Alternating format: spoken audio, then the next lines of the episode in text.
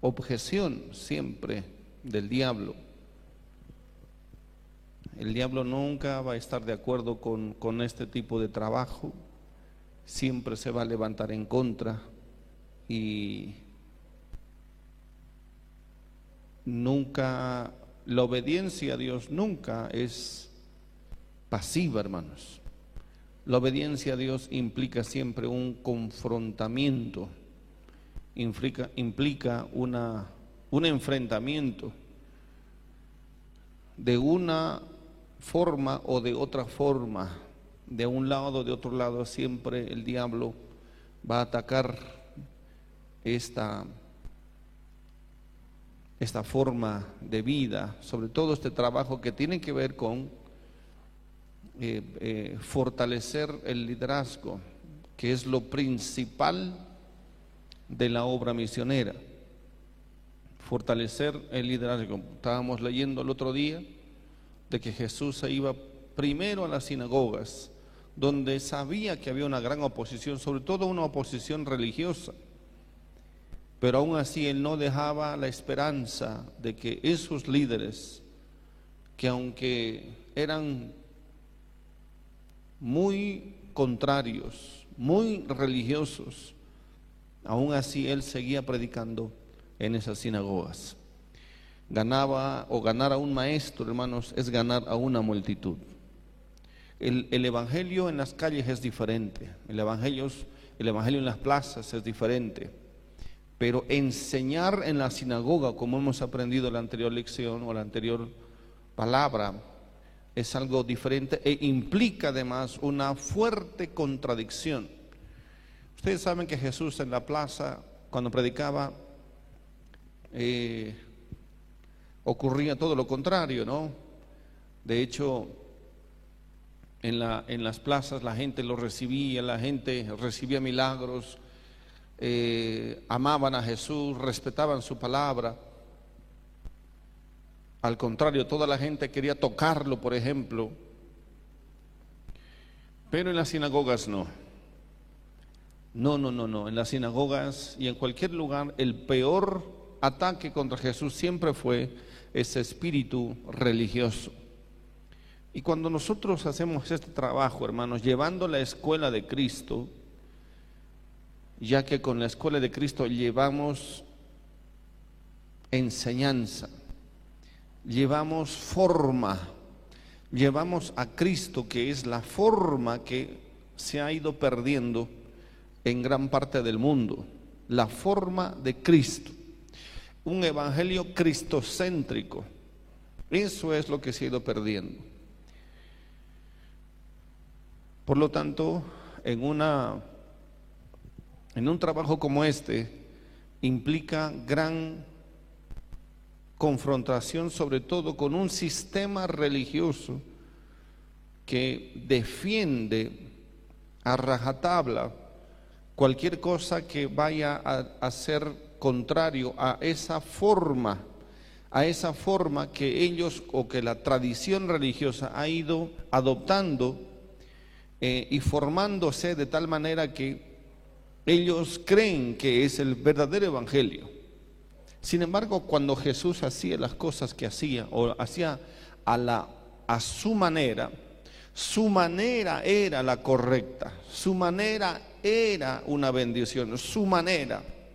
Amén. Él es el primero que cantó el corito a su manera o a mi manera. Amén. Porque era a su manera nomás. Tenía que ser a su manera porque su manera es la correcta, su manera es la verdadera. Su manera es aquella que Dios aprueba y de hecho esto no agrada, no agrada al sistema religioso. Y no necesita ser un fariseo, no necesitamos ser un saduceo, no necesitamos ser un escriba para estar en contra del Evangelio de Jesucristo, no la mayoría de nosotros aquí ya somos fariseos. La mayoría de la iglesia, incluyendo tanto, por supuesto, el liderazgo como los que son parte de ese sistema, son contrarios. son contrarios al Evangelio de Cristo, porque el Evangelio de Jesucristo es el Evangelio del Espíritu Santo. Y el Evangelio del Espíritu Santo es dinámico. El Evangelio del Espíritu Santo rompe esquemas, rompe formas, sobre todo las formas religiosas. Estas formas religiosas son las que agradan, nos agradan a ese ser evangélico cristiano religioso que no demanda, no hace nada más que simplemente observar. Y si bien los que son líderes se creen que tienen la autoridad para enfrentar, la mayoría de la gente religiosa es pasiva es muy pasiva, no le gusta obedecer la palabra o no le gusta la forma de Cristo realmente, porque la forma de Cristo demanda, demanda completamente una actitud frente a un sistema pasivo que no admite cambios. No admite. Y, de hecho, y está claro que la gente que recibe que acepta y que sigue este tipo de evangelio es una gente que al haberse acostumbrado a ese tipo de evangelio, entonces son la mayoría.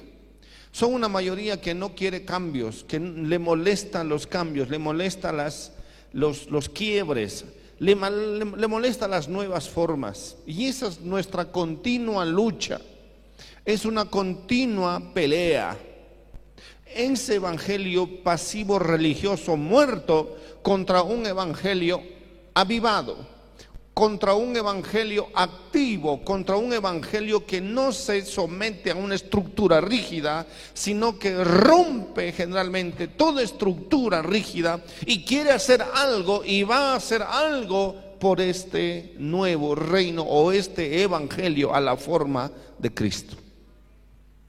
Es aquí donde continuamente, por lo menos nosotros, vamos a, vamos a tener una lucha continua, una lucha entre la vida del espíritu y la vida de la carne. Ahora no estoy hablando de una carne pecadora, eh, una carne, una vida eh, carnal eh, de, de vivir en pecado. No, estoy hablando de la peor vida. ¿Cuál es la peor vida?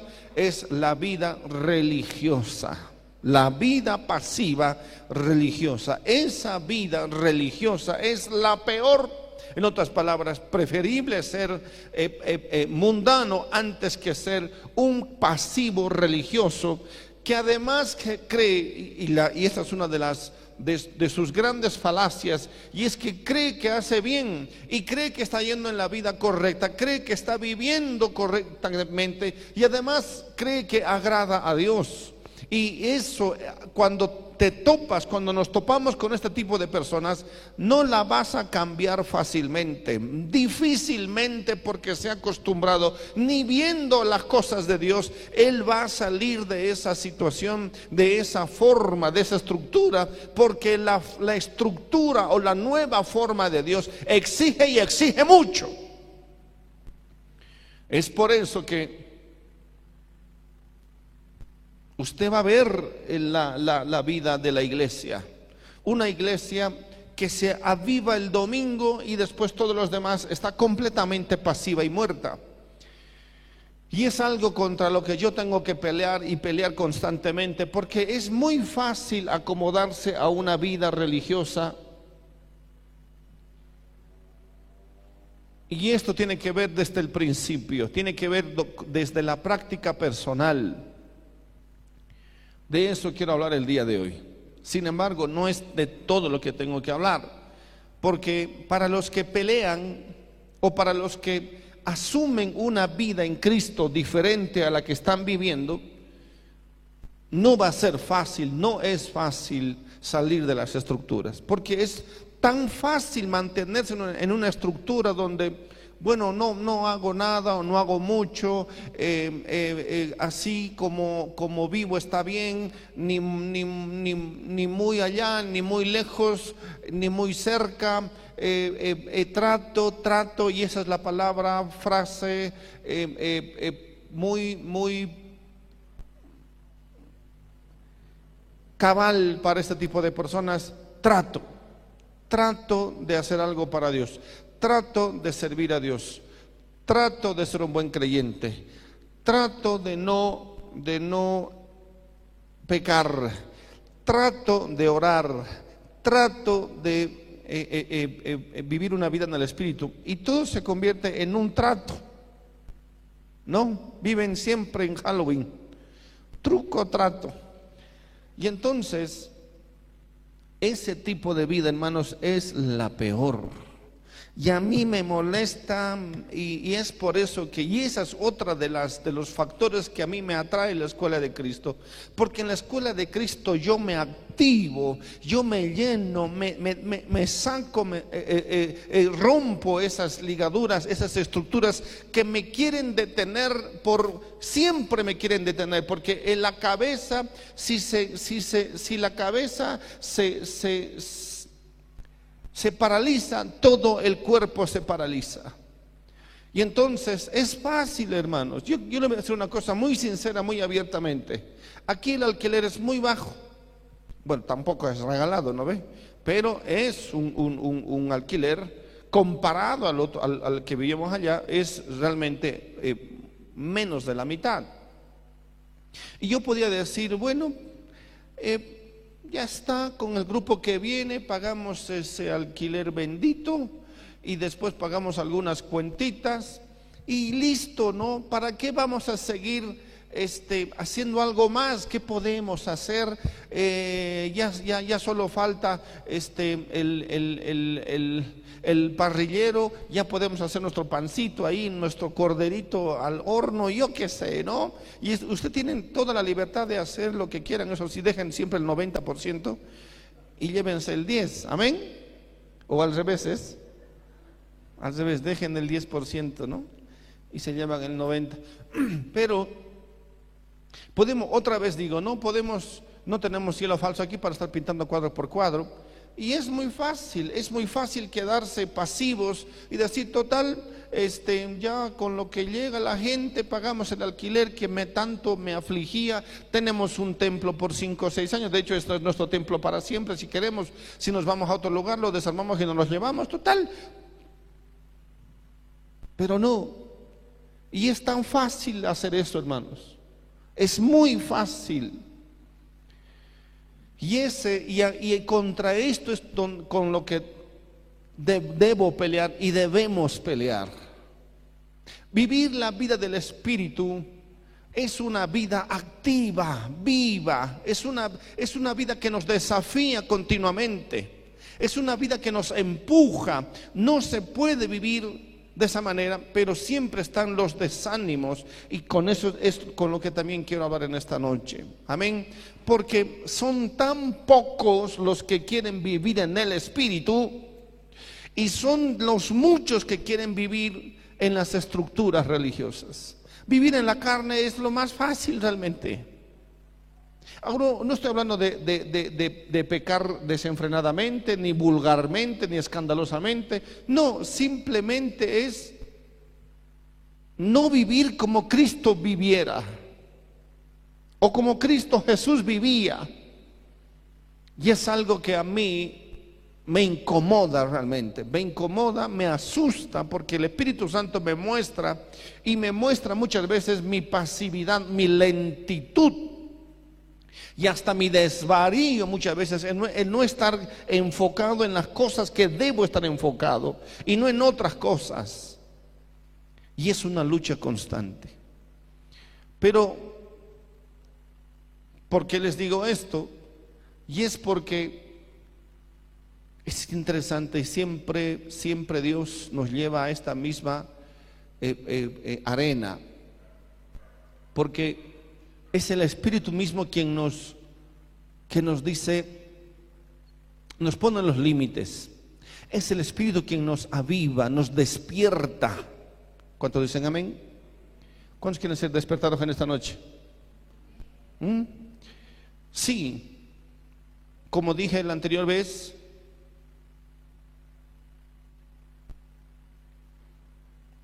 habíamos terminado la inauguración del templo y, y habíamos trabajado tanto, bueno, trabajado o habíamos, suena manada, ¿no? Aunque yo estaba en la escuela, de ahí seguía dirigiendo algunas cosas. Pero aquí los chicos, los hermanos, los jóvenes, los obreros, trabajaron y trabajaron, no duro, durísimo, durísimo.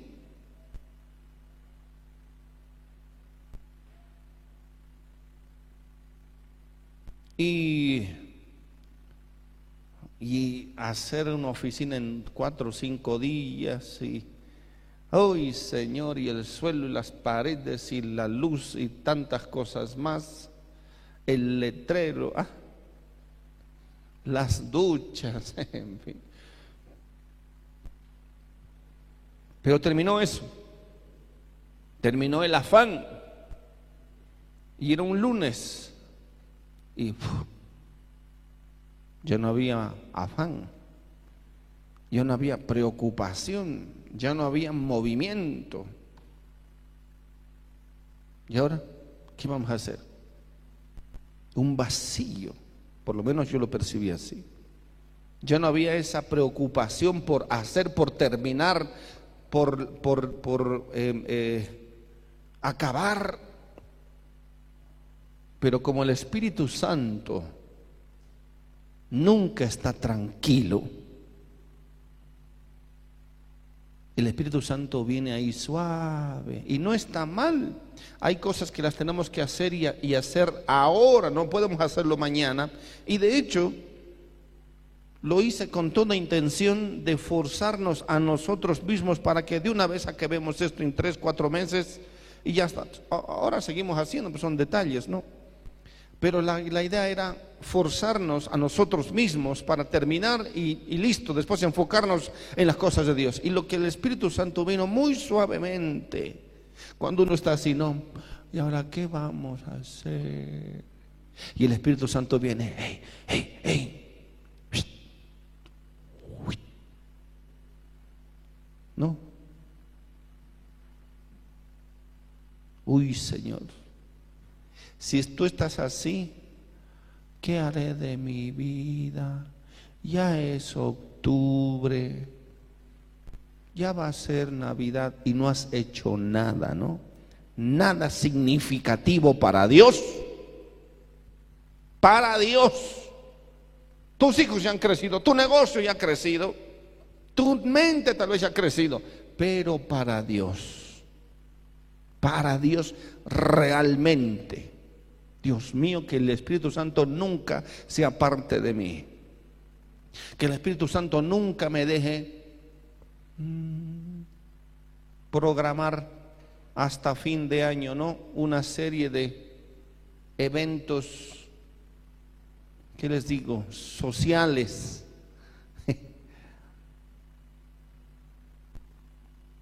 que no, no nos llevan a ningún lado, que no nos llenan de Dios. Y el Espíritu Santo que nunca está pasivo, al contrario, Él siempre está activo, Él nos llama, nos dice, hey, hey, hey, listo, se acabó, ya está esto, ya está, sí, ya está terminado. Bueno, ayuno, ayuno y oración. Amén. Y viene la fe, ¿no? Porque cuando Él te habla, Él te habla y te habla con fe. Amén, con deseo de decir, sí, Señor se acabó el, cemento, se acabaron los, los, los fierros y tantas cosas más. Ahora ayuno y oración. Y en lo que entramos, hermano, nos fuimos tres días primeramente, nos apartamos, porque yo no quiero estar distraído. Yo me distraigo peor que mi hijo. Él está, está, por la calle y después, ¿dónde está David? Ya, a media cuadra cinco hormiguitas. Y se queda como si estuviera mirando un, una estrella fugaz. Y se queda ahí, como Pluto. David. Mira, y empieza a abrir sus ojos, ¿no? Y su, y su mente científica nos quiere hablar a nosotros de las hormigas, no sé cuántas cosas más. Y yo soy peor. Yo, me yo tengo que estar solo. Nadie, ni el perro tiene que distraerme, ni un pájaro. Me distraigo muy rápido, necesito enfocarme. Y en las cosas de Dios necesitamos enfocarnos, pero bien. De lo contrario, hermanos, nos vamos a equivocar. Vamos a meter la pata. Tenemos que saber enfocarnos bien. Y eso es lo que Jesús nos quiere enseñar en esta noche. Enfocarnos, porque nos vamos a desanimar. O el diablo va, va, va a ir contra nosotros y nos va a desanimar. Amén. Nos va a querer frenar. ¿Cuántos de hecho ya se sienten frenados? ¿Mm? Frenados hace rato, ya se han parqueado ya. ¿Sí o no? No somos los mismos de antes. No hacemos lo mismo que antes. Y podemos ponerle un sinfín de excusas. Pero quiero esta noche que veamos a Jesús. Porque cuando estuvimos ahí, bueno, yo me aparté solo y oraba y daba vueltas en esa cancha solo, Dios empezó a hablarme. Y me empezó a hablar de tema de Colombia, me, me puso urgencia y entonces yo vi lo que Jesús haría. Veamos en el libro de Mateo, por favor. Mateo capítulo 5.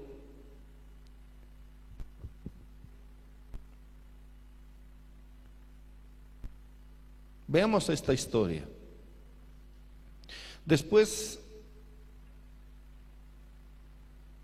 no, Juan, Juan capítulo 5.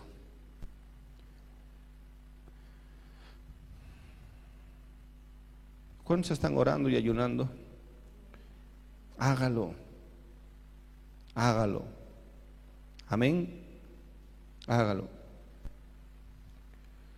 Uno sabe, ¿no es cierto? No se, no se enfoca en un día nada más, sino en un tiempo de búsqueda, porque es el Señor llamándonos, quitándonos de nuestra mente tantas distracciones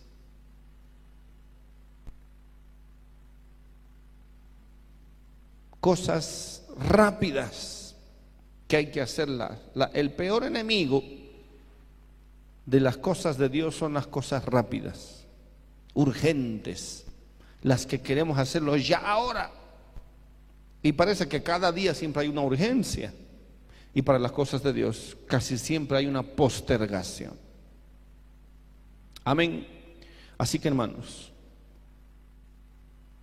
yo creo que cada quien en este tiempo de oración y ayuno, como les dije, no les voy a llamar para que oren, para que ayunen, no, el que quiera y el que sienta el llamado de Dios, no es un llamado al ayuno, es, una, es un llamado del Espíritu urgente a muchos aquí a volver al camino del Señor.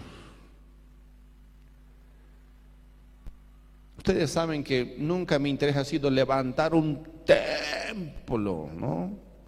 No, hermanos. Esto hemos levantado con nada. Con nada. Cuando me refiero a eso, no teníamos dinero. No teníamos recursos, no teníamos nada ahorrado. Pero es el Espíritu quien te dice, es ahora. Vamos, ahora es. Solo la fe. Por eso, hermanos, necesitamos obedecer al Espíritu Santo porque Él sabe cómo, cuándo, dónde y por qué. Amén. Sí, Él sabe, el Espíritu Santo sabe. Y por eso tenemos que estar atentos, porque puede estarnos previniendo de algunas cosas feas o puede estarnos enfocándonos en lo que se debe hacer, tenemos que hacer porque si no, estaremos retrasando no solamente la expansión del reino, sino poniendo en peligro nuestras propias vidas. Cuando dicen amén? Así que mis amados, Me asusto cuando el Señor me llama a reunión. Cuando el Espíritu Santo me llama y me dice, hey, hey, hey, hey, pilas. Hay que hacerlo ya prontito esto. Y yo, yo prefiero disponer eso, mi vida, para eso. Amén. Veamos algo aquí, quisiera que veamos algo. Juan 5.1, después de estas cosas había una fiesta de los judíos y, subió Jesús a Jerusalén. Y hay en Jerusalén, cerca de la puerta de las ovejas, un estanque llamado en hebreo Betesda, el cual tiene qué? Cinco pórticos.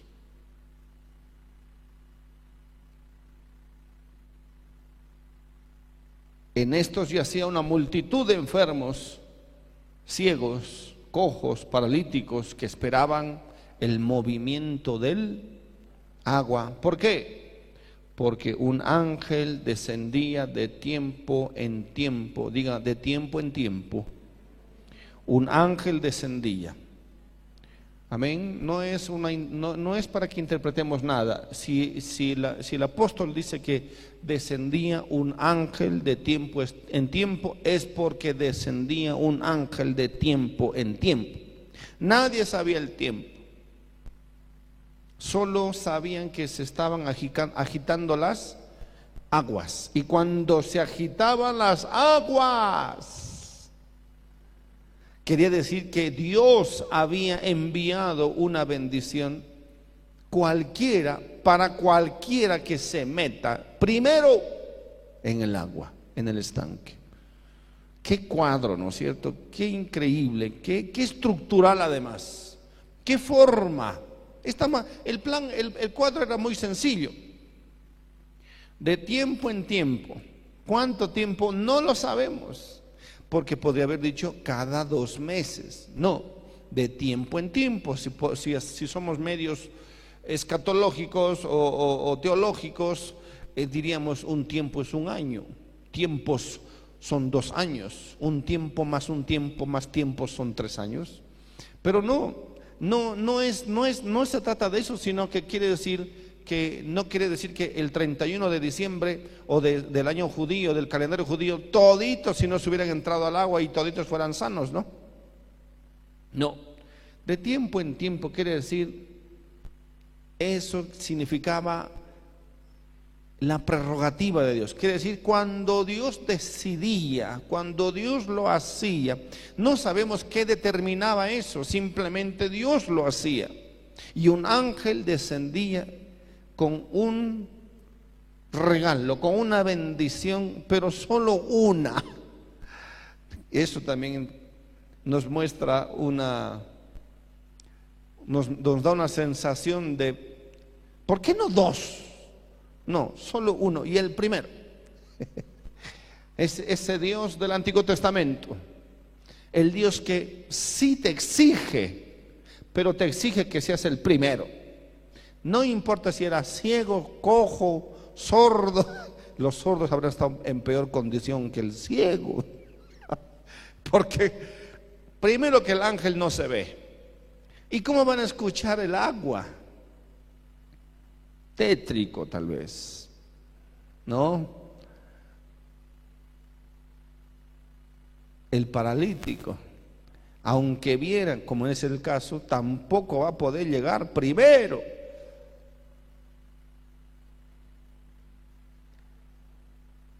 El ángel llegaba y el primero que llegue, listo, ¿no? Y ahí tenían que correr, pelear, ¿Cómo habrá sido eso? Y dice que había una multitud porque solo había una posibilidad de tiempo en tiempo. Cuando Dios quería. Y en el, sin embargo, en Jesús nos vamos a dar cuenta que también es cuando Él quiere. Sin embargo, cambia un poco la figura. Vamos a entender eso. Amén. Porque un ángel descendía de tiempo en tiempo al estanque y agitaba el agua y el que primero descendía al estanque, después del movimiento del agua, quedaba qué? Diga, de cualquier enfermedad. Sano de cualquier, diga cualquier enfermedad. Pero claro, siempre había algunos que estaban... Eh, ah,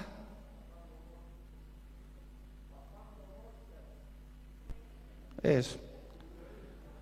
No, esos dichos ya. Pero más que eso, yo creo que es la imposibilidad, ¿no? Porque el paralítico como este, el sordo, el ciego, todos tienen una grandísima dificultad de llegar al agua primero. Eso sí, el que llegaba primero, ¿sí o no? Era sano de cualquier enfermedad. Eso sí, cualquier enfermedad. Cualquiera. El mudo escuchaba el agua. Hasta eso. El ciego escuchaba el agua y ayuda y pum, se daba contra la pared. Yo qué sé. El cojo sí. Hasta eso. Al ciego lo botaban, no sabemos. Yo no sé. Yo me hubiera dormido al, al borde de la piscina y me boto, ¿no? Me volteo. Pero ¿y si otro llega primero? Una piscineada gratis. ¿Sí o no? Una mojada gratis. Increíble, ¿no? Esa figura. Ahora, había un hombre, dice la historia, que hacía 38 años, diga 38 años, que estaba qué? Enfermo. Cuando Jesús lo vio acostado y supo, diga, supo, esto me da mucha curiosidad, porque eh, Jesús fue por ahí. ¿Sabe qué significa Bethesda? Bet es casa y Esda es gracia. La casa de la gracia o el estanque de la gracia o de la misericordia, Bethesda.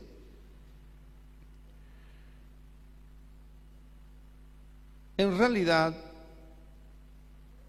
Dios no tiene obligación de sanarnos. No tiene. ¿Por qué lo hace? Por misericordia. Amén. Dios no tiene la obligación de salvarnos. ¿Por qué lo hace? Por misericordia. Es increíble la misericordia aquí, en este estanque porque no importaba quién fuere con tal que sea el primero. Nada más. Esperar en la gracia de Dios. Solo había una condición, esperar en la misericordia de Dios. Amén. Porque si vamos a ver a este hombre, dice que llevaba, ya Jesús lo vio acostado y supo, diga, supo. ¿Cómo supo? Vamos a verlo después. Pero se enteró, supo, o vio que llevaba ya mucho tiempo. ¿Cuántos años? 38 años. El tipo o el hombre estaba ahí acostado. Amén. Esperando qué? La gracia de Dios, esperando solo por la misericordia de Dios. Se agitaba el agua, eso quiere decir que Dios tuvo misericordia ahora. Nada más. Se agitaba el agua y decía, Dios tuvo misericordia y otra vez. Pero ya este hombre lisiado, solo, ¿quién lo va a llevar al agua?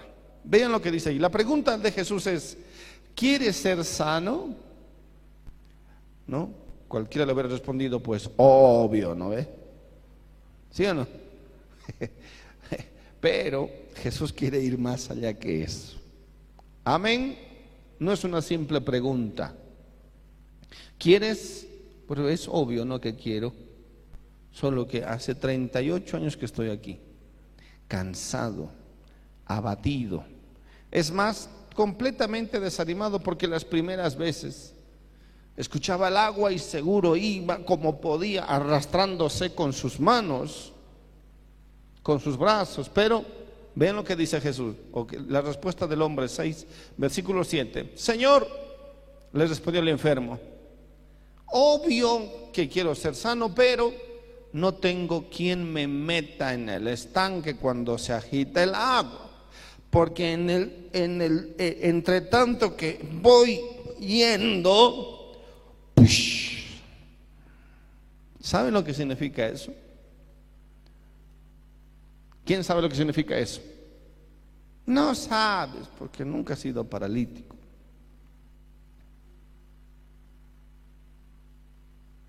Arrastrarse en la desesperación de que se le, se le va la última oportunidad o para ser el primero. Yo creo que ese hombre se ha debido mojar varias veces. Y cuando ya estaba al borde, no, pero ya no había poder para atrás, ya no había cómo frenar y hasta ni por misericordia, no, la misericordia ya vino, solo que llegaste tarde. Yo creo que Dios tiene misericordia para todos nosotros, pero llegamos tarde. Amén. ¿Sí o no? Siempre llegamos tarde. Y otra, yo qué sé, en marzo, ahora estamos en junio. En, ¿quién, ¿Cuál será el momento? No creo que hayan sido dos veces por año, no creo que de tiempo en tiempo. ¿Cuánto habrá sido? Realmente no sé, pero esa persona estaba así. Al principio hablaba a la gente y le decía, Shh, déjenme escuchar el agua. Y había otra por ahí, ¡ay! ¡ay! ¡cállese! Tengo que escuchar el agua. ¿Sí o no? Y escuchaba, y otra vez, y otra vez, otra. ¡Ay! Dios mío, qué tormento, ¿sí o no? Hasta que un día ahí se quedó y dijo, ya me cansé de intentarlo vez tras vez, vez tras vez. Yo sé que la misericordia es real. Es más, el chico que estaba a mi lado ya está sano. El, sordo que estaba a mi hasta el sordo ya fue sano. El leproso que estaba ahí, todo hediondo, hasta él ya está sano. Y yo, es que nadie me puede llevar. En otras palabras, su familia fue, fue al lugar y lo votaron ahí. 38 años.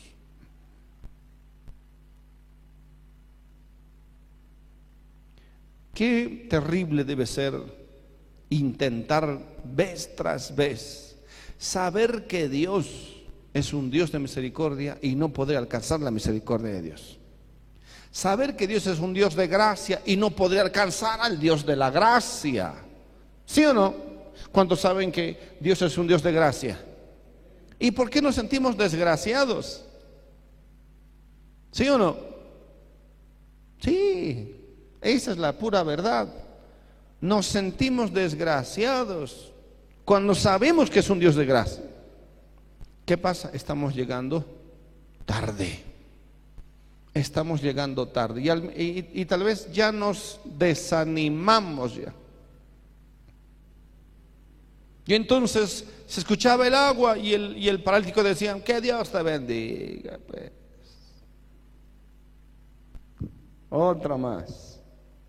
Ese, ese ha llegado recién la anterior semana. Se llenó de amargura. Que todos sean sanos finalmente y que, y que yo me muera así. 38 años. Amén. nadie me puede meter. Encima hay un vivo ahí que se vive en el agua nomás ya. Como sea, ¿no?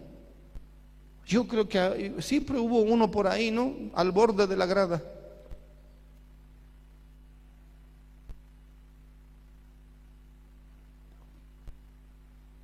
Y le ganó. Todos le ganaron. Pero qué lindo es cuando aparece Jesús. Amén. Pero este Jesús es el, él es el Cristo de la misericordia y de la gracia, pero que sobre todo nos conoce personalmente. Y te dice, ¿quieres recibir la gracia? Realmente, hermanos, vivimos una vida tan religiosa cuando está a nuestro alcance la bendición de Dios. Pero por eso andamos lisiados. Porque si bien estamos activos para unas cosas, para las cosas de Dios no estamos activos. Y claro, cuando Dios aparece, llegamos tarde. Pero aún así, mis amados, Dios es un Dios de la gracia inmerecida. Amén, inmerecida. Porque no tiene obligación Dios de sanarnos, de curarnos de, cualquier problema, pero lo hace porque es un Dios de, la, de misericordia y de la gracia. Amén, amén. Sí, lo hace, lo hace y lo quiere hacer. Por eso cada vez viene para ministrarnos. Aun cuando no lo merecemos, aun cuando ya estamos desanimados abatidos cuando estamos o nos sentimos que ya no creo que Dios me use, o ya no creo que Dios me, me, dé una, una sola oportunidad. No, ya no creo. Aún así, ese hombre no sabía que iba a venir un grande milagro. Amén para su vida. El que el menos, ¿qué diríamos? El menos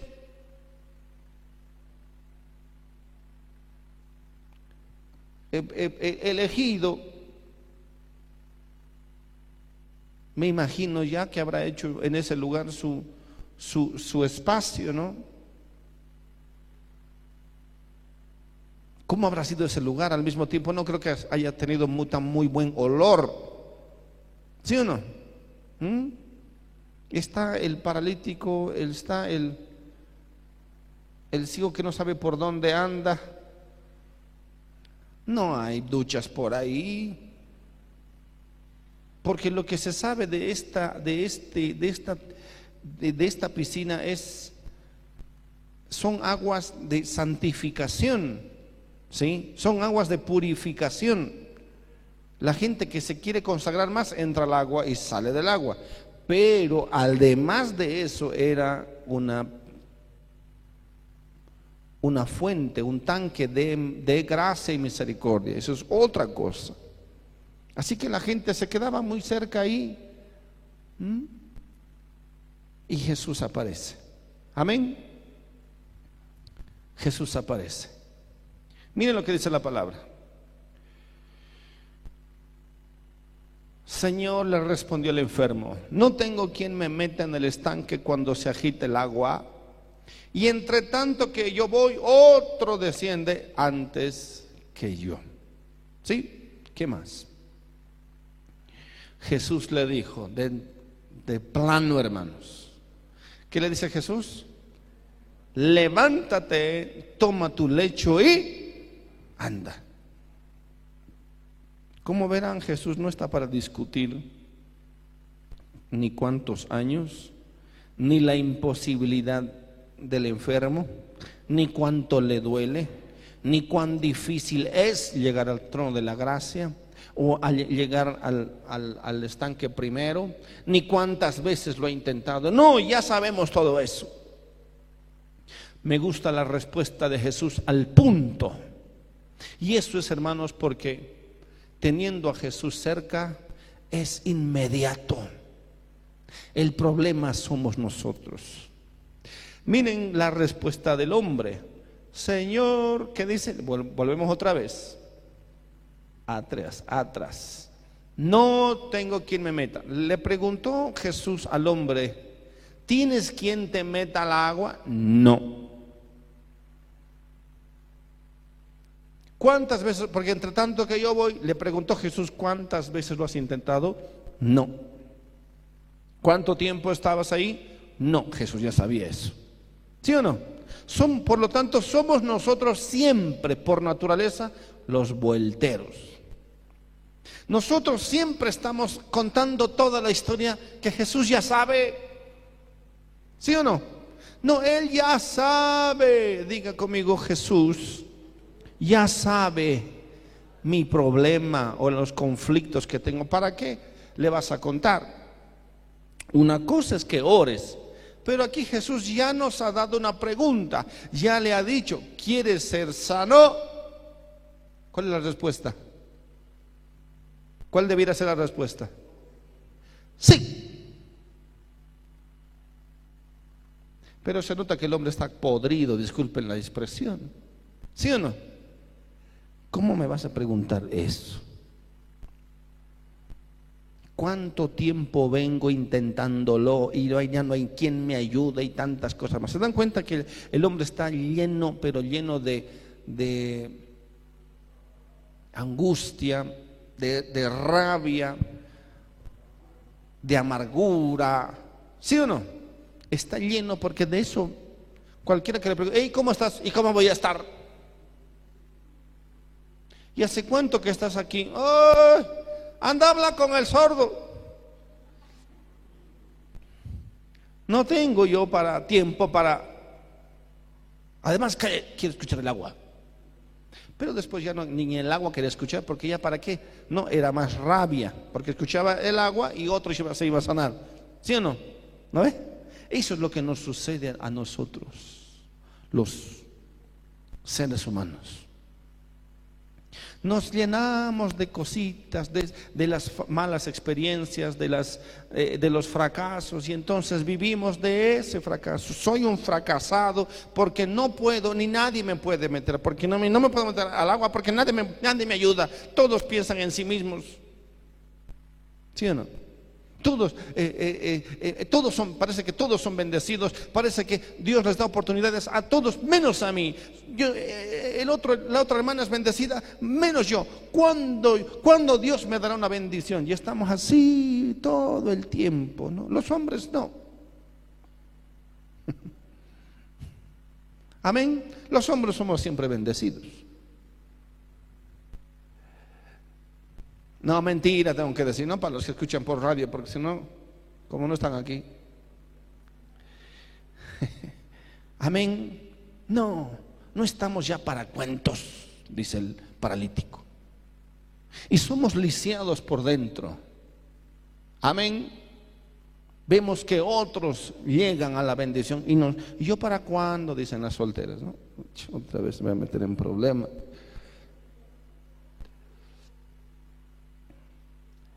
Si está ahí delante de ti. Otra cosa que no, no quieres eso, quieres otro. Bueno, pues quieres ahí 38 años más.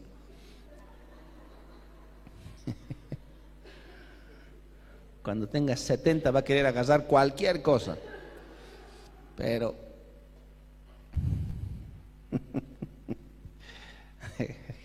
Jesús está frente a ti. Escuche bien. Para Dios nada es imposible. Pero vean cómo Jesús no le sigue la corriente.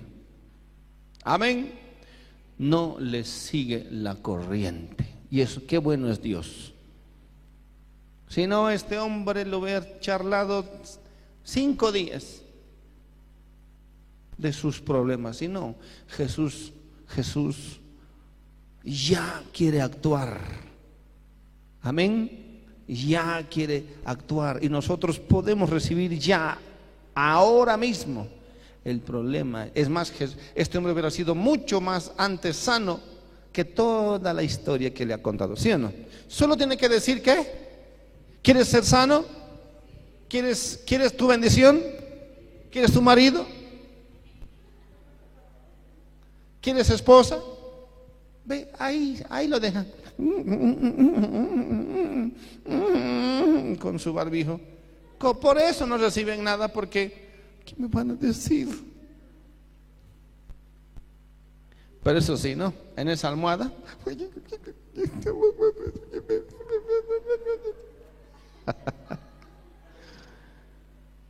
Debía hacerle caso nomás. Mira ahora con quién está.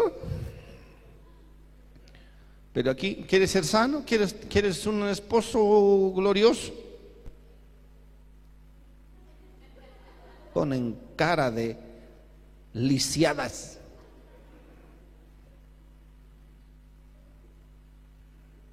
¿Quieres esposo? Eh, así es.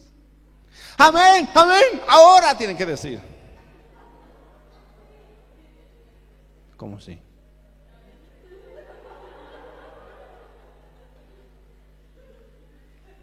Ya ven cómo anda la cosa.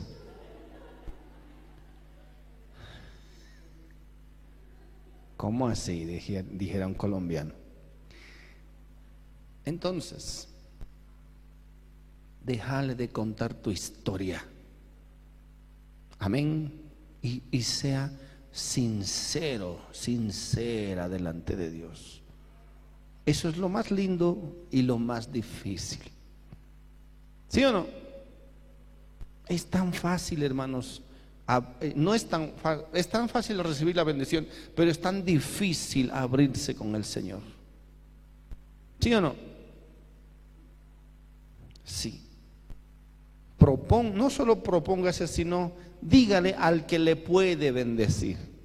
Dígale sí al que le puede dar. Dígale sí al que conoce su situación. Nada más. Y entonces, ¿cuál fue la respuesta de Jesús? Levántese pues. Amén. Levántate, toma tu lecho y anda. Levántate primero, en primer lugar. Lo más difícil, tome, levántese. Eso era lo más difícil. Lo más difícil viene primero. No dice, eh, toma tu lecho. No, levántese. Para Dios nada es imposible. Pero sí, como, como Marta. Yo sé que mi hijo, mi hermano va a vivir, pero bueno, va a vivir en el, en, el tiempo de la resurrección. Nos volvemos teólogos. No, ahora, no te he dicho que si crees verás la gloria de Dios. Es hoy. Hoy mismo puede ser. Esta misma noche puede ser. Amén. Depende de cada uno de nosotros nada más. Seamos sinceros delante de Dios. Esta misma noche. Uy, qué bendición es eso. ¿Cuántos creen esa palabra? Mañana. Mañana en la mañana. Yo creo. ¿No crees? Yo sí creo. Pero es que tienes que conocer a Jesús. Como Él es Ahí está la diferencia entre el Dios del Antiguo Testamento, ¿no es cierto? El Dios, e, ese era el Dios del Antiguo Testamento. Pero ahora no es que sea diferente, sino que ahora la gracia se pone delante de ti. Amén. Levántate. Estás lisiado. Yo sé que estás lisiado, lisiada por tantas cosas que ya han pasado en tu vida. Levántate, te dice el Señor. Solo levántate Nada más, puedes hacerlo. No me, no me des tus cuentos, te dice Dios. Ya lo sé, de memoria. Cada noche tú te atormentas con lo mismo. Te puedes levantar, puedes creer. Amén. Amén. Alguien dijo, los algunos, algunos, y de hecho todos cometemos errores, pero hacemos de los errores una una sentencia, cuando en realidad los errores nos han enseñado. Nos han enseñado a tener más cuidado nada más. No es una sentencia ejecutada que para siempre, no, los errores siempre son para recordar que debemos tener siempre en cuenta a Dios en nuestro camino. No tomar decisiones apresuradas, preguntarle a Él la próxima. Amén. La próxima te irá mucho mejor. No son sentencias, simplemente es, o de hecho fue la misericordia de Dios. Por eso estás aquí hoy. Entonces, levántate, toma tu lecho y anda. Lo más difícil ya está. Y miren lo que dice la palabra. Versículo 9. Y al instante, diga al instante. Ay, Señor, me gusta Jesús. Diga al instante. ¿Crees que es al instante? ¿Tú crees que puede ser al instante? Sí, yo sí creo que al instante. Al instante.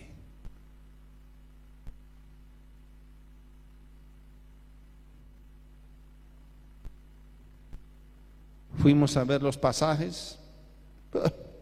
Al instante habían subido, ¿no? Dios mío, y ahora 999 dólares. Más los otros pasajes, mil y tantos dólares, mil, mil cien, no, mil, mil cincuenta.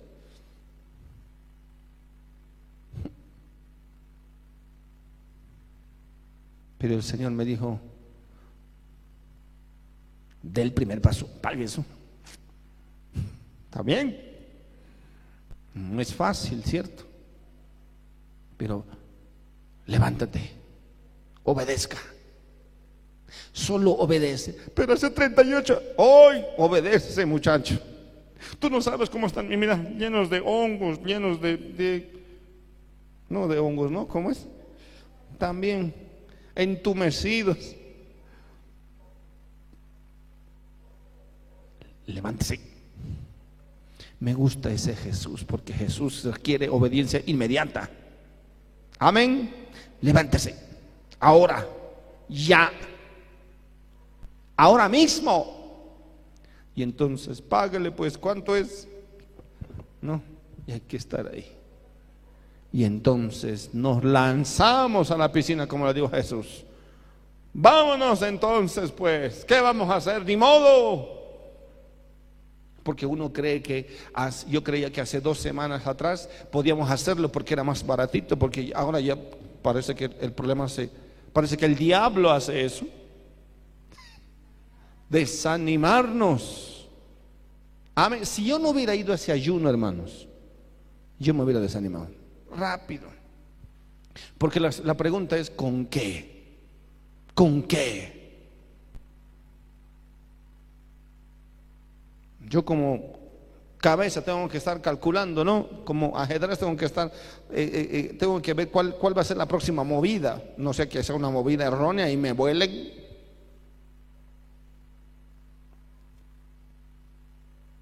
No es fácil. No es fácil pero hay que obedecer. ¿Cuántos dicen amén? Haga lo que Dios le mande, mi hermano. Haga, haga, hable, llame. Yo no sé lo que Dios te está mandando a hacer, pero hazlo.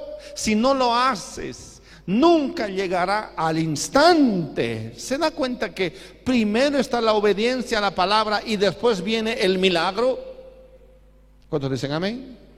Primero viene la palabra de Dios, después viene Él milagro. Entonces se tuvo ese hombre que tuvo que, miren, ese hombre no conocía a Jesús.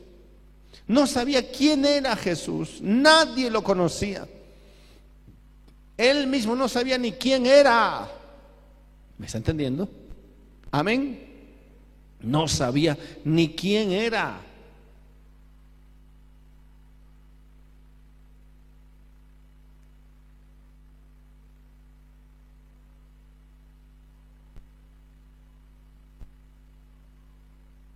Levántese. Por eso es que cuando, escucha bien lo que te voy a decir ahora.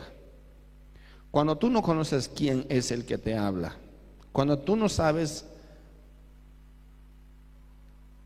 realmente de dónde viene esa palabra, es muy difícil obedecer. ¿Cuántas personas habrán ido a este hombre tratando de ayudarlo? Pero este hombre diferente no viene con ningún resplandor, no, es como cualquier otro judío. ¿Se dan cuenta? No hay nada, no tiene nada, nada especial realmente hablando en términos sobrenaturales. Es como cualquier otro judío. Viene y le dice, levántate nada más. Pero quiero decirle algo. Cuando Dios habla sobre tu vida, Dios habla con gracia. Escuche bien, sepa obedecer esta voz.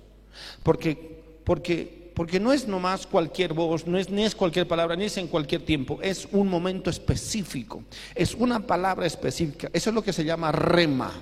Y cuando el rema de Dios viene, viene con fe. Amén. Se dan cuenta que este hombre tuvo que obedecer porque en las palabras de Jesús algo vino, vino fe. Amén. Vino fe cuando, cuando viene la palabra de Dios sobre tu vida y viene con fe, usted va a sentir el deseo de querer hacerlo porque realmente siente que algo podría suceder. Amén. No es una palabra vacía. Es algo que se siente en el espíritu y en el corazón. Es, es, ah, eh, yo, tú dices, ¿y si hago esto? ¿Por qué? Creo que algo podría suceder. Amén. No es algo tan, tan, tan vacío o tan, tan seco como se quisiera ver. No, tiene que haber algo en el espíritu, algo, eso se llama fe simplemente. Amén. Cuando usted perciba la fe, después de que Dios habla, hermano, hágalo y hágalo pronto. Porque si a esa palabra que tiene fe, usted la cuestiona y le diga, tal vez sí, pero, pero tal vez no, porque cuántas veces lo he intentado, vengo años intentándolo, ¿quién me dice que no, no me vaya a pasar lo mismo? Es exactamente lo que la mayoría hace. Se deja convencer por la otra voz ¿Cuál es la otra voz? La voz del mismo diablo. El diablo sabe perfectamente a quién le está hablando Dios. ¿Cuántos dicen amén? Amén. El diablo sabe perfectamente a quién le está hablando Dios. Y cuando el diablo sabe a quién le está hablando Dios, automáticamente, rápidamente va a hablar al otro oído. ¿Cuántos saben lo que estoy diciendo? Y le va a decir, uh, ¿cómo? Además, un extraño aquí viene a decirte que te pares ahorita. 38 años, lo has intentado, tus brazos son fuertes, pero nunca lo has logrado. Y ahora, ¿por qué te dice te vas a levantar? Por favor, ¿dónde está la lógica? No hay lógica. Solo tienes que intentarlo. Tienes que obedecer nada más, solo obedece y de, lo demás se encargará Dios. Amén. Y entonces, págale, entonces, vamos de una vez, hay que pagar ese pasaje. Mil dólares. El Señor me dijo, después de eso me dijo, ahora solo predica. Ahora solo predica y yo me encargaré de lo demás. Y eso fue lo que hice el domingo. Predicar, mostrar la palabra. ¿Cuántos dicen amén? Nunca eh, hablé de montos, ¿no es cierto? De, de a ver cuánto usted va a dar, no. Cuánto simplemente de la visión de Dios, la, orden de Dios y nuestra obediencia. Y entonces pasa una familia, pastor, pastor. Queremos hablar con usted. Bueno, como yo, hermanos, a, esa hora ya tengo ganas de irme a comer cualquier cosa. Yo les digo a la mayoría, aquí, aquí, sí, aquí nomás, rapidito. No voy a entrar a la oficina una hora después. Sí, pastor, le voy a llamar. Me dice, vamos a ayudar con, la, con el viaje. Amén. Ese mismo día me llama a las 4 de la tarde. Pastor, ¿nos podemos ver en media hora? Yo estaba así. entrando a mi paraíso, ¿no? Así. ¿No? Cuando ustedes saben que a, eso de las tres, ¿no? ¿Cuántos, ¿Cuántos saben de qué estoy hablando? Esa horita que uno, domingo en la tarde, ¿no? Se pone cómodo, esa camita te dice, ven, ven, ¿no? Mi esposa me decía, amén, ven. no, y uno está ahí.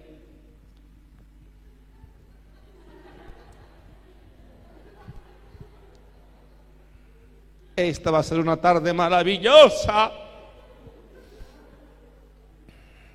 y no va a entrar a su, a su tierra prometida, ¿no? Y se abren las, las, las puertas, digo, las sábanas, qué sé yo, ¿no? Y trin, trin.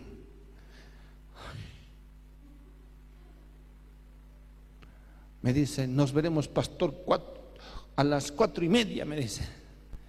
Yo le diría, yo, y mi carne habló y dijo, a las cinco, por favor. El hermano me dice, no, cuatro y media. Hoy, bueno, está bien, no se ponga así. bueno, cuatro y media estoy aquí. Aleluya. Pastor, esto es para el viaje. Amén. ¿Cuánto creen que era? Eso. Mil dólares.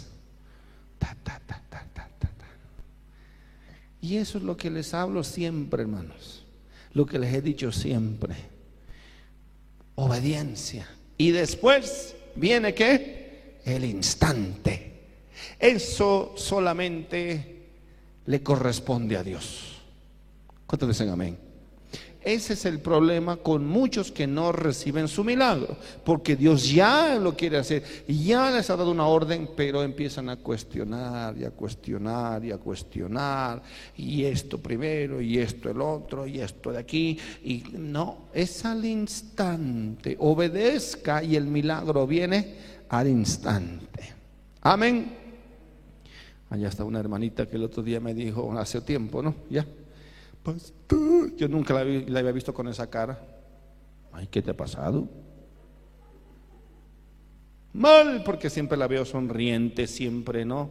Está trabajando activa. Y ese Dios, con cara de Lázara. Ore por mí. Amén, amén, amén. Tranquila, vamos a orar.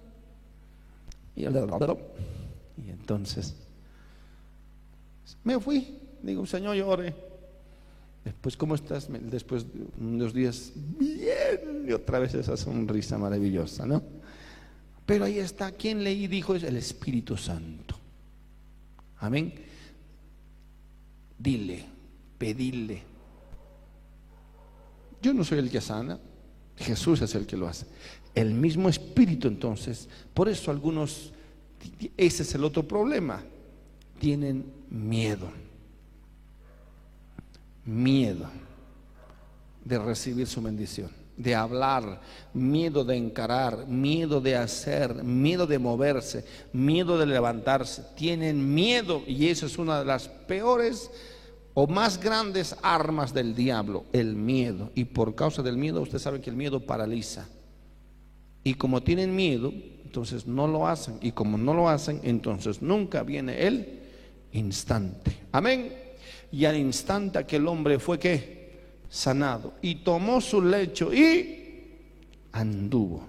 Sano, que es lo más difícil, su lecho que ya no es complicado y andar menos todavía. Y anduvo, ¿cuánto dicen amén? Pero, pero, ¿qué cosa? Era día de... Y según el sistema religioso, no importa el milagro, pero ningún milagro se puede hacer en el día de reposo. Y ese es el principal problema. Escuchen bien, por favor. Amén. Ese es el principal problema para, para el sistema. Porque no importa que aunque se levante un muerto, no se puede sanar en día de reposo. Y ese es el problema con muchos que creemos que Dios no puede obrar de esta manera o de esta otra manera. Tiene que ser a su manera. Y si no es a su manera, entonces no, no puede ser de Dios. Y ese es el problema con la mayoría también. Que tienen una, un, un, una, un sistema, un cuadro, un mapa donde le dicen a Dios por dónde tiene que venir, pero Él tiene que venir por el norte, pero no, porque no puede venir por, por el lado sur, porque si viene por el lado sur, entonces ya no es de Dios, si viene por el norte, es de Dios. Amén. No, Jesús viene por donde le dé la gana. ¿Cuántos dicen amén? Amén. Jesús viene por donde Él quiere y generalmente va a venir por donde nosotros menos pensamos, porque lo que nosotros pensamos o creemos es que Dios tiene que hacer las cosas de cierta manera y de otra manera no las puede hacer, no las puede hacer.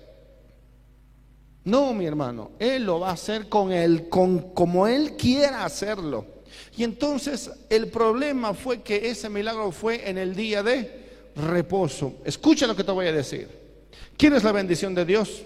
Acepte la bendición de Dios como Él quiere enviarla. Usted no diga, no le diga cómo tiene que actuar a Dios, ni cuándo tiene que actuar a Dios, ni cómo tiene que actuar Dios. Usted simplemente acéptelo.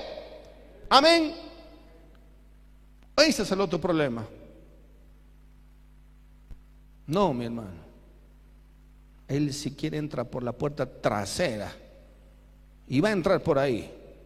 Amén va a romper justamente eso que estábamos hablando, la estructura religiosa. Amén. La estructura, es, Él no quiere que dependamos de una estructura, ni que nos hagamos una estructura religiosa. Él quiere que andemos con Él, que pensemos como Él, él proviene del Espíritu, dice, y el Espíritu viene de donde quiere y no sabemos por dónde se ha ido el viento. Así son los del Espíritu. Amén. ¿Cuántos dicen amén? Bien, entonces, seguiremos con esta con este relato. Vamos. Entonces los judíos dijeron a aquel que había sido sanado, es día de reposo, no te es lícito llevar tu lecho es porque es día de reposo. Pero vean lo que dice ahí, vamos, rápido. Él les respondió, algunas ovejas se me van a, se me van se me están por disparar. Pero él les respondió, el que me sanó, él mismo me dijo, toma tu lecho y... Ah, ¿El qué? Me sanó. Él mismo me dijo que... Entonces el milagro estaba antes de esto. El que me sanó el que me dio la palabra, y yo obedecí, ahí es donde se ejecuta la sanidad. Me dijo esto, toma tu lecho y anda, ¿qué más? Entonces le preguntaron, ¿quién es el que te dijo toma tu lecho y anda? Porque rompe las reglas. Amén. La pregunta es, ¿no sabían quién era este hombre? ¿Cómo no van a saber? Tiene 38 años ahí metido en ese estanque. Ese del estanque de la purificación. Todos los religiosos iban por ahí a purificarse. Y él estaba ahí, todo greñudo, viejo, arrugado y algunas cosas más. ¿Cómo no lo van a conocer? Amén. Pero Jesús, este hombre, le, dicen a este hombre, ¿cómo vas a...? No, no les importaba verlo cantando, caminando. No, ¿quién te, ¿quién te ha dicho que puedes andar? ¿Quién te ha dicho que puedes caminar? Ni siquiera tienen un poquito de sentido común. Amén. De decirle, oye, había sido más alto que yo. Por lo menos por educación. No. ¿Por qué estás andando? ¿Por qué estás caminando? ¿Ah? ¿Se da cuenta? Amén. Así es el sistema religioso. El sistema religioso no tiene piedad, no tiene contemplación. Es, es muerte misma. Amén. No seas religioso. Díganle que está al lado, no seas religioso por nada del mundo. Versículo 13. Y el que había sido sanado, ¿qué dice? Ah, qué interesante. Entonces, Esto significa que como es, es, diferente el, ciego Bartimeo, Jesús, hijo de... Sabían quién pasaba por ahí, aunque estaba ciego, pero este hombre no sabía ni quién le había, le había sanado. Miren lo que dice ahí, no sabía quién era. Él dice, ¿por qué? ¿Por qué? Porque Jesús se había que apartado de la gente que estaba en aquel lugar. Toma tu lecho y anda. Y después Jesús hizo y se desapareció. No, no que no tenía que y todos los demás. Y yo, nada, Jesús. no sé qué es peor. Si el ángel que por lo menos de tiempo en tiempo, pero Jesús se dio media vuelta y dijo, hasta luego, Dios les bendiga. no sabemos otra vez por qué. ¿Sí o no? Pero esto es más que inmediato. ¿Esto es qué? Al instante. Amén. Al instante. Pero se había ido Jesús del lugar. Sigamos. Después le halló Jesús en él. Mire, otra vez vuelve Jesús. Amén. Es como que Jesús dice, mm, mm, mm, voy a volver. Porque me falta decirle algo más. Es por eso que cuando Jesús actúa, ten cuidado. Amén. Sí. Volvió a aquel lugar y le dijo, oye, oye, oye, ¡Ah! eres tú. ¿Dónde estaba el hombre? En el templo. eso habla bien del hombre, ¿no es cierto? Otra vez es el, como el cojo que entraba al templo y parece que mucha gente anhelaba a Dios, adorar a Dios, entrar a, la presencia de Dios, pero no pueden porque son cojos, porque son paralíticos y tantas cosas más. Y entonces ahora sí puede adorar a Dios, sí puede alabar a Dios. ¿Dónde lo encontró? En el templo y eso habla bien de este hombre. Pero le dijo algo Jesús, mire, mira, ha sido qué? Sanado. No peques más, una advertencia. No peques más para que no te venga alguna cosa peor. Uy. ¿Cómo quedó ahí el paralítico? ¿Mm? ¿Qué, cara, qué, ¿Qué cara cree que puso el paralítico? ¿O el ex paralítico? A ver. ¿Ah?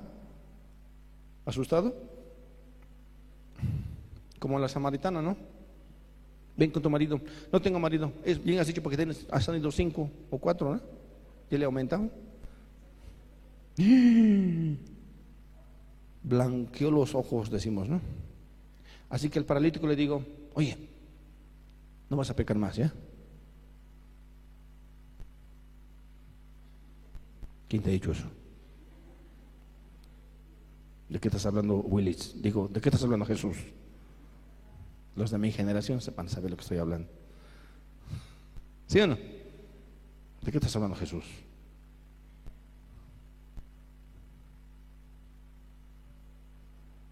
Ha sido sanado. No peques más. ¿Qué significaba eso? ¿Por qué estaba enfermo? Por, en este caso, por su pecado. Hay otros momentos en que dicen, ¿en qué habrá pecado este? No, Jesús dice, no, nada no ha pecado. Pero este, este sí ven pecadores. Amén. ¿Sí o no? Después de haber pecado, habrá corrido y ¡zas! Traca, traca, te traca, traca, matraca. Y se rompió todo, ¿sí o no? Así que así quedó todo matraqueado. Entonces ahora, no peques más. ¿Por, qué? Para que no te venga una cosa peor. Ahora estás paralítico. No quiero que estés cuadraplégico. ¿Cuántos dicen amén? ¿Cuántos saben que, no hay que sabemos que no hay que pecar de ganas? Amén. No, no le haga esa es la gracia del Señor de Jesús. Es inmediata, es al instante, pero exige qué? Santidad. ¿Cuántos dicen amén? Exige temor de Dios.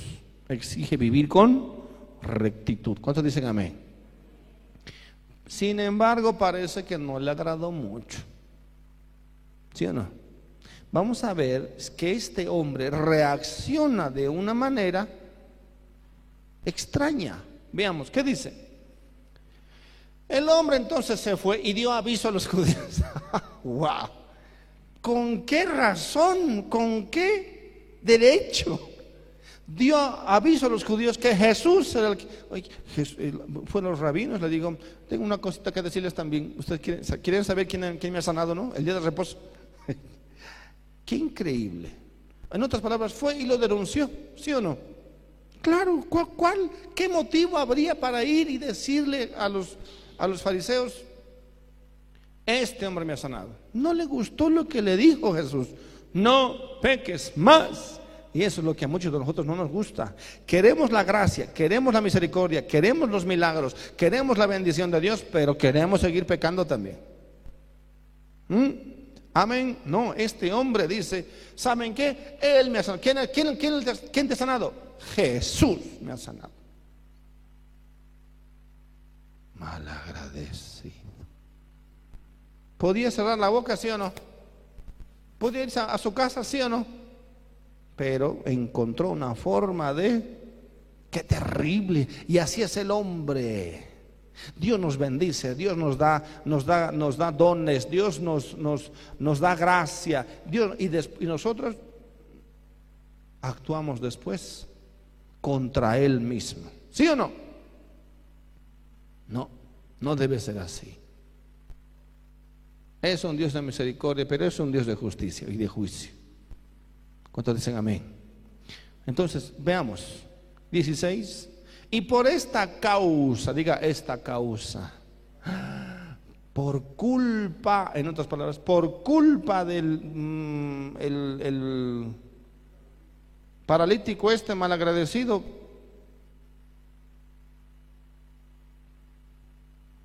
por esta causa, los judíos perseguían a Jesús y procuraban matarlo, porque hacía estas cosas en el día del reposo. Le agregó estito más, qué malagradecido, ¿sí o no? Amén. Amén.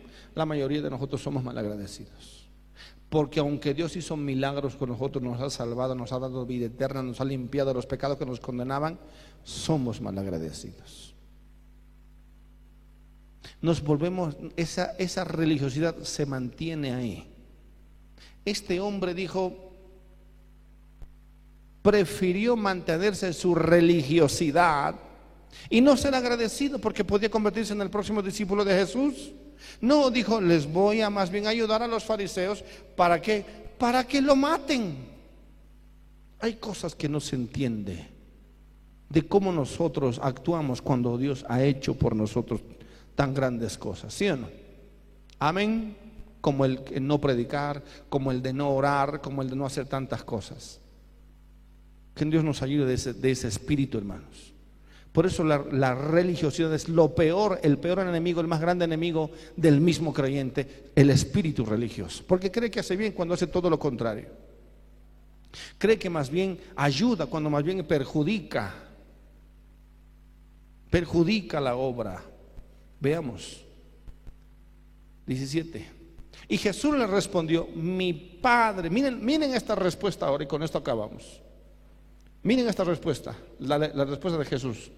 Mi padre hasta ahora trabaja y yo trabajo.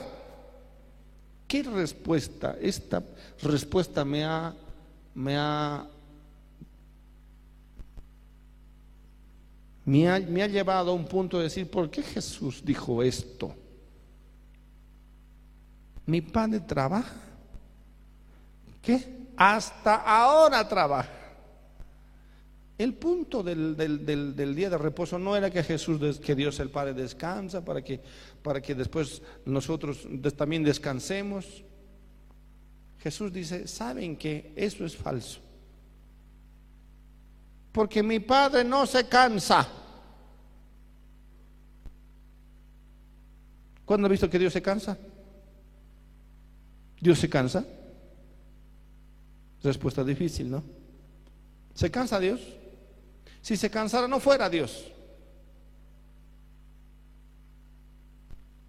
Jesús les pregunta a los, a los fariseos, ¿Dios se cansa? Sí, ¿no?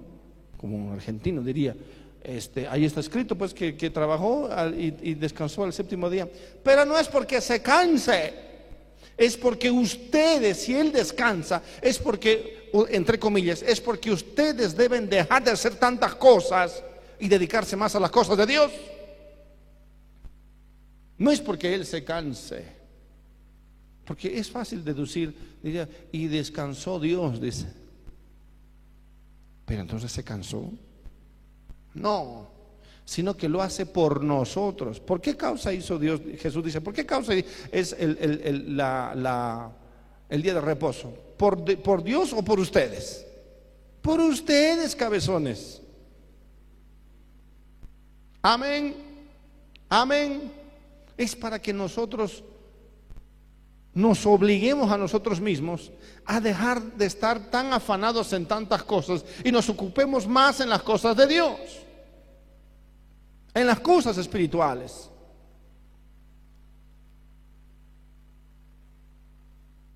Por lo tanto, dice, no es un asunto de no hacer nada o, a tal punto de que no hagamos el bien en ese mismo día. Jesús está diciendo, mi Padre hasta ahora trabaja, quiere decir, Él hace las cosas buenas y las cosas de bien hasta el día de hoy. Él quiere decir, Él nunca ha dejado de trabajar, siempre está haciendo las cosas buenas hasta el día de hoy. Y yo voy a seguir haciendo las cosas buenas hasta el día de hoy, no me voy a cansar.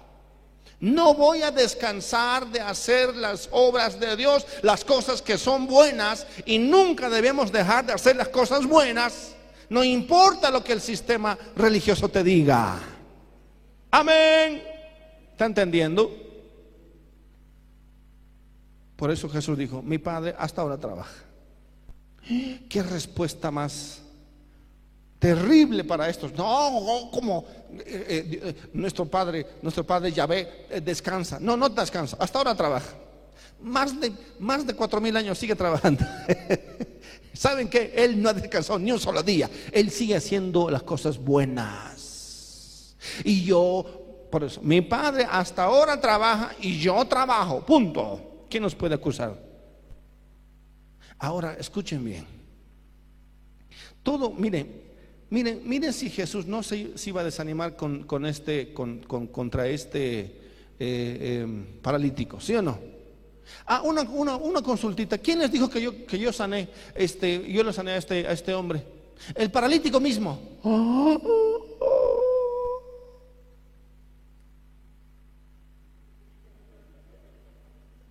Y el paralítico ahí. ¿Qué cosas no?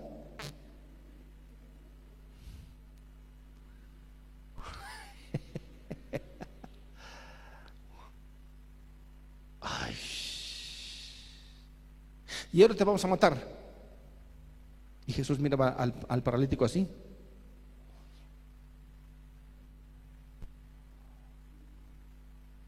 Ay, Señor. ¿Sabe qué yo diría? Ahora sí quédese